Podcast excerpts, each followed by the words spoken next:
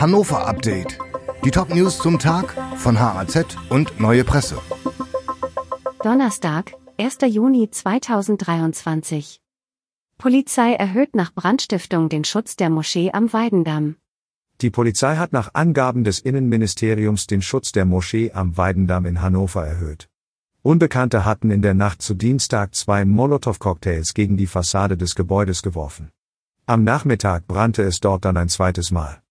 Auch hier gilt Brandstiftung als Ursache. Niedersachsens Innenministerin Daniela Behrens zeigte sich sehr besorgt. Man nehme den Vorfall sehr ernst. Inzwischen ermittelt der Staatsschutz.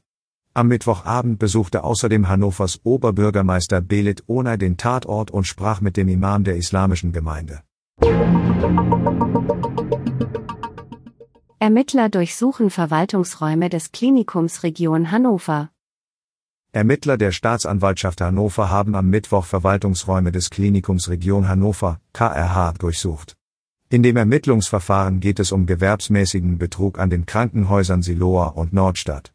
Im Fokus der Fahnder stehen offenbar ein Arzt und ein leitender Verwaltungsmitarbeiter. Seit Ende 2019 sollen sie privatärztliche Leistungen falsch abgerechnet haben.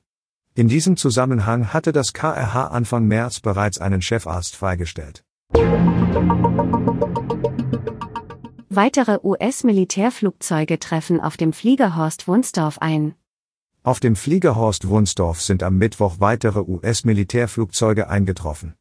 Der Flieger Horst in der Region Hannover ist das Logistikdrehkreuz während der Großübung Air Defender 23 im Juni. Aktuell laufen die Vorbereitungen. Die Flieger bringen Personal und Material aus den USA nach Deutschland. An der Großübung unter Regie der Luftwaffe nehmen 25 Nationen teil.